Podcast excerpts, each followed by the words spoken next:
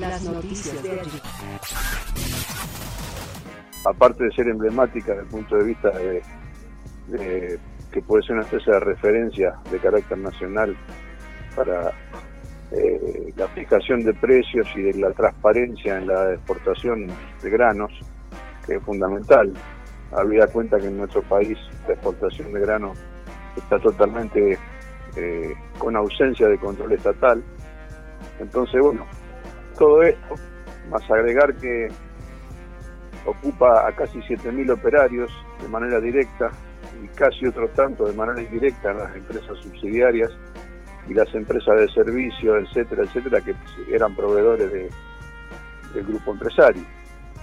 Así que ahora específicamente para los campesinos la expropiación y la transformación de esa empresa en una empresa pública con participación de los trabajadores, de los productores, de los que seríamos parte del Estado y de los consumidores, sería muy significativo el hecho de poder poner una empresa de esta envergadura al servicio de la producción de alimentos sanos, seguros y soberanos y en abundancia, sobre todo en el marco de la situación de pandemia que estamos viviendo. Así que miren todo lo que significa, ¿no? Para ser sintético. Podríamos hablar horas sobre el significado. Por eso eh, toma tanta importancia que no sigamos con estos vaivenes. Eh, la primera eh, intención de intervención de parte del Estado Nacional fue frustrada. Hubo una segunda intención por parte del Estado Provincial de Santa Fe que también fue frustrada y estamos esperando con muchas ansias y con mucho ganas de empujar, digamos, que esa intervención finalmente se concrete porque no, es la llave para ir después camino a la expropiación. Hoy por hoy los dueños antiguos de la empresa que la vaciaron, que fugaron sus fondos y que cometieron tantos delitos siguen al frente. Claro. Así que bueno, ese es el estado de situación, digamos. Eh, y ustedes vieron que hay como dos líneas alternativas en torno a lo que es que Vicentín sea del Estado. Una es que eh, sea se totalmente y otra es que el Estado tenga participación accionaria, que seguiría siendo una empresa privada, pero con participación del Estado. Eh, ¿Cuál cree, cree usted que es la que más eh, beneficiaría a la población, o sea, beneficiaría a Argentina más allá de... Nosotros propiciamos la construcción de, de un consejo, de un directorio, de una empresa de carácter público con control social, lo cual implica no, una participación estatal plena desde el punto de vista de que todo el directorio esté integrado por funcionarios del Estado, sino una empresa compartida, eh, eh, tripartita, digamos, pero de carácter público, con control social. ¿Y eso qué significa? Que de parte de los trabajadores tendrían que estar representados en el, en el directorio todos los sindicatos que tienen que ver con la empresa, de parte de los productores tendrían que estar representados las cooperativas de carácter nacional, que a su vez son proveedores de, grano de la empresa y acreedores actuales, el Estado con su con sus funcionarios del SENASA, del INTA, del INAES y de toda la institucionalidad para darle un carácter de gestión amplia y, diversa, con mucha participación estatal, y quizá una pata de los consumidores representada a través de asociaciones de consumidores conscientes o algo así que habría que ir construyendo. Esa es la empresa que nosotros soñamos y proponemos y que es más allá de solamente una empresa estatal, una empresa con carácter este, nacional, digamos, pero con carácter de empresa pública y con participación fuerte del Estado. Este, o sea que... José Luis, ¿y por qué considera que se traban estas posibilidades? Porque se afectan intereses, se traban porque si avanzar en este, en este tipo de, de, de, cambio de mano de un medio de producción tan importante como un medio de producción agroalimentario en la Argentina, el principal, la sexta empresa exportadora de grano en el país y la primera empresa agroalimentaria de la provincia de Santa Fe y ejemplo de América Latina en cuanto a su su tamaño, su desarrollo, su diversificación, eh, choca el hecho de tener que pasar a ser una empresa pública con los intereses privados del, capital más concentrado, hegemónico en la Argentina. Cuando decimos sexta empresa, estamos hablando de las empresas principales que exportan los granos, que exportan los granos bajo el control cero y solamente de la declaración jurada. De granos que se venden por tonelada y que nunca se pesan. Ustedes saben que el grano que se vende no se pesa. La empresa que lo vende no dice y no, la empresa que lo vende dice vendimos por declaración jurada tantas toneladas. ¿Y quién controló eso por parte del Estado? ¿Cuántas son realmente las que están declarando? Solamente miran el barco hasta que llega la línea de flotación y dicen aproximadamente cuántas toneladas lleva, mintiendo para abajo. Ah, no, sabía que era tan es burdo. el control. Y hay contrabando, hay contrabando, hay contrabando, hay contrabando este, a, a todas voces traían la soja, ahora porque pararon con el laboratorio, porque la empresa paró, pero traían la soja en barcaza del Paraguay hasta Rosario, en negro y sin papeles, de paso que la soja del Paraguay sale sin retenciones y sin impuesto ninguno, las cargaban en barco aquí las vendían al Uruguay, todo bajo la misma empresa, digamos, Vicentín Paraguay le vendía a Vicentino Argentina y Vicentino Argentina la vendía a Vicentino Uruguay, y de ahí se iba el dinero a los paraísos fiscales. Y bueno, esos intereses son los que se están oponiendo a que el Estado se meta a, a, constituir una nueva eh, institucionalidad estatal y, y, pública para dirigir, regir los destinos de una empresa que ya hoy eh, es de interés social, porque además hay que decir que el 30% de sus, de sus acreedores está concentrado en el Banco Nación en el Banco Provincia de Buenos Aires y en los acreedores de pequeños productores de la provincia de Santa Fe. Entonces ya el perjuicio que Vicentín ocasionó es de carácter público y social, por lo tanto deberá devolverse esas acreencias a su verdadero dueño, que es el pueblo argentino, digamos, los 18 mil millones de pesos que el Banco Nación le prestó a Vicentín de manera ilegal, que se va a demostrar que fue ilegal, van a tener que dar cuenta ante la justicia Macri y González Fraga, entre otros. Digo, eso es un delito y por los delitos hay que pagar.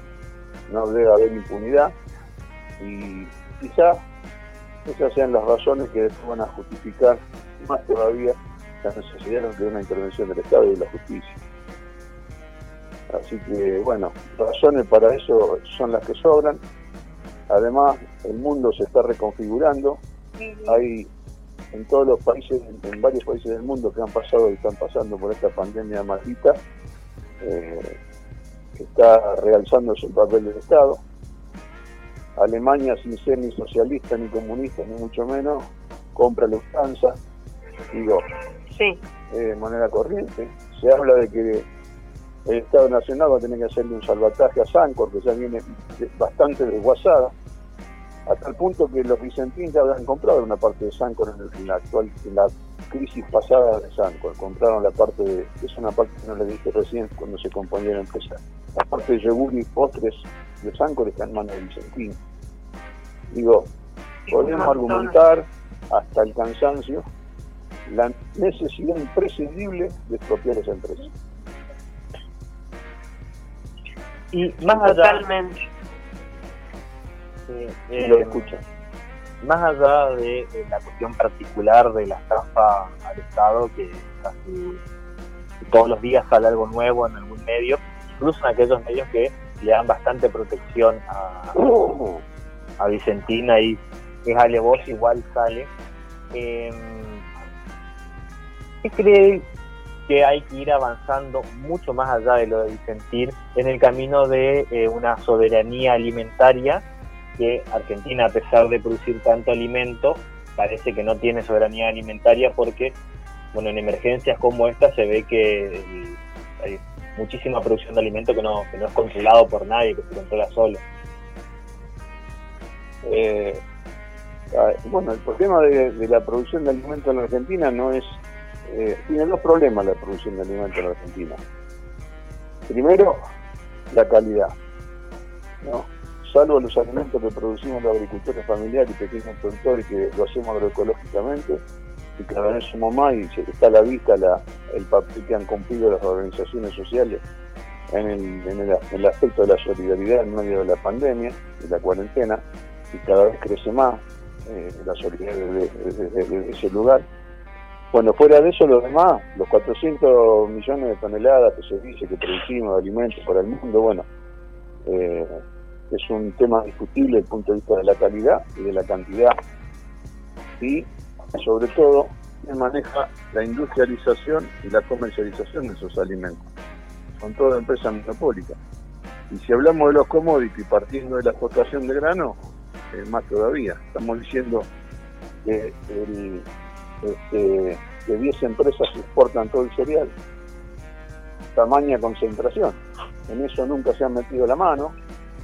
Nosotros hemos propiciado durante toda nuestra lucha la necesidad de recrear una, una nueva Junta Nacional de Grano y de Carne, que son bienes producidos desde la tierra, y la tierra nosotros conseguimos que por más que tenga escrituras particulares y bastante concentrada también, tenga un bien social. Así que lo que sale de producción de un bien social tiene que tener un destino de bien social, más allá de que las empresas que están en el área eh, tengan derecho a, a, su, a sus ganancias y a su, a su balance positivo, pero a lo que no tienen derecho en especular con el dólar, no tienen derecho a no declarar correctamente lo que venden, no tienen derecho a liquidar los dólares producto de la exportación cuando se les cante, no tienen derecho a, este, propiciar corridas bancarias para desestabilizar el gobierno, no tienen muchos derechos que están ejerciendo con total impunidad. Por lo tanto, eso hay que también, en ese sentido, también una empresa de este tipo como Vicentín podría servir este, para ser eh, ejemplo y marcar un camino de cómo ir cambiando el modelo productivo. Digamos, empezar a fabricar aceite de girasol y de maíz de alta calidad sin transgénicos para consumo, para consumo masivo eh, y al alcance de todo el pueblo. Y eso sería ya una alta definición respecto a, la soberanía alimentaria. Lo mismo en las producciones animales que se hacen y, los pilotos y todo eso. O sea, eh, debería incidir fuertemente en el modo de producción y, reparto de, los, de, de, los balances positivos de, lo que la empresa produce, de sus ganancias concretamente, y al mismo tiempo contribuir a un proceso progresivo y gradual de, cambio de modelo productivo. Todo eso se podría hacer desde una empresa como Vicentín y al mismo tiempo señalar en eso de los balances que una de las empresas acreedoras que fue proveedora de Vicentín de grano, que a su vez es una gran acopiadora que también produce aceite, biodiesel, etcétera, es una gran cooperativa que es AFA. Y para dimensionar el tema, AFA, eh, a AFA le debe Vicentín en esta convocatoria de 280 millones de pesos. Le pareció una cifra abultada para cualquier mortal de nosotros. El presidente AFA confesó el otro día que para ellos 280 millones de pesos era la facturación del medio día de la empresa, de la cooperativa Agricultores Federados Argentinos. Bien, dicho esto, eh, Agricultores Federados Argentinos sería en, la, la producción, eh, digamos, anual de, Vicentín, en la facturación, no llega a ser, no sería el 10%. no sé si se entiende lo que quiero decir, ¿no? Razonemos nuevo. AFA dice que los 280 millones de pesos que Vicentín le debe son medio día de su facturación. Y AFA sería, no llega al 10% de lo que sería la facturación anual de Vicentín. Por lo tanto, podríamos inferir y tiró un balance del año 2019 de mil millones de pesos de ganancia. AFA, confesado públicamente por su presidente. O sea que habría que este, multiplicar por más que 10 eh, la ganancia que Vicentín eh, sería capaz de producir en un año. O sea, 10 mil, 12 mil, 15 mil millones de pesos de ganancia. Digo, si eso lo podemos aplicar primero a un pago eh, no me sale el término, a un pago este, progresivo, digamos, de sus acreencias y a, la vez invertirlo en apoyo a los pequeños y medianos productores y a los agricultores familiares y el cambio de modelo productivo, tendríamos una empresa verdaderamente revolucionaria y, que se autofinanciaría y podía pagar su, su deuda. Digo, bueno, qué sé yo. Eh, para nosotros, analizado profundamente, cierra por todos lados el destino de Vicentino. Ahora, si pasa otra cosa, lo vamos a lamentar este, profundamente porque va a ser una derrota para el gobierno y para todo el campo popular si no logramos expropiarla. y, sabemos bien, claro que cuando el campo popular sufre una derrota, quienes son los que ganan, y va a ganar, van a ganar los de siempre, la derecha, el macrismo y los que salen con la banderita a defender a sus explotadores. Eso es una, ya que tocó este punto, es una de las cosas que a mí más me, hizo ruido y me molestó, me, molestó em, la manifestación en Avellaneda. y la semana pasada un periodista de ahí Santa Fe nos comentaba que una de las cooperativas a las que Vicentín le debe muchísimo dinero, que era la que le proporcionaba el gas, el, si mal no recuerdo, eh, también se había manifestado en favor de Vicentín y eso era eh, en principio lo que a mí me causaba mucho más ruido que la lucha por intereses que es obvia, que, uno ve que, va a suceder. ¿Cómo es esa relación en pequeños productores y algunos productores que, por lo menos desde lo ideológico, se ponen del lado de Vicentín? Bueno, mira, eso tiene un antecedente, tiene algunas explicaciones. Lo primero que eso es un feudo, porque hace 90 años que se fundó esta empresa y se fue desarrollando y fue eh, construyendo las escuelas, los centros culturales, los clubes, contribuyendo con los bancos, contribuyendo con la justicia. contribuir, digo, hacer contribuciones transparentes y de las otras. Esto es comprar voluntades. Entonces la cooperativa, hay que ver quién es el gerente de la cooperativa, qué tiene que ver con Vicentín. El juez de la convocatoria es un hombre de Vicentín. ¿Saben ustedes que el juez de la convocatoria, si no es hoy, mañana va a ser recusado? Porque fue durante 20 años asesor legal del Banco Nación de Reconquista, por donde entraban los créditos Vicentín, el mismo juez de la convocatoria, Lorenzini. Bueno, todo lo que sea, todo lo que sea Avellaneda y Reconquista tiene que ver con esto y convengamos que el que convocó a la movilización esa bendita fue el intendente de Avellaneda que un intendente de Cambiemos. O sea que para nosotros no hay contradicción. es coherente con lo que pasa. Y lo otro, eh, arrastran a la gente a través de los medios de comunicación, y eso es parte de la derrota cultural que hemos tenido a manos de la derecha y del neoliberalismo, en donde los pobres defienden a sus opresores. Y hubo un antecedente inmediato, en el 2008, cuando fue la, la lucha por la 125, en donde los, los, productores de Federación Agraria, de 14, 15, 50 hectáreas, salieron a la ruta a defender los intereses de la sociedad rural. Anetri, uno de los fundadores, el cura Anetri, fundador, hermano del cura, abogado, fundador de la Federación Agraria, la cual nació al calor de la lucha de Grito Alcorta en contra de los intereses de la sociedad rural, lo mandó a matar la sociedad rural y la Federación Agraria en el 2008 por su presidente traidor Eduardo Bussi, fue llevada a la ruta a defender los intereses de la sociedad rural. O sea que de esas derrotas culturales hemos tenido varias en la historia argentina. Así como había sectores de la clase obrera que apoyaban a Macri. Y son los mismos, estos mismos que salen en esas condiciones, ese sujeto es parte de ese 40% de los votos que votó al Macri.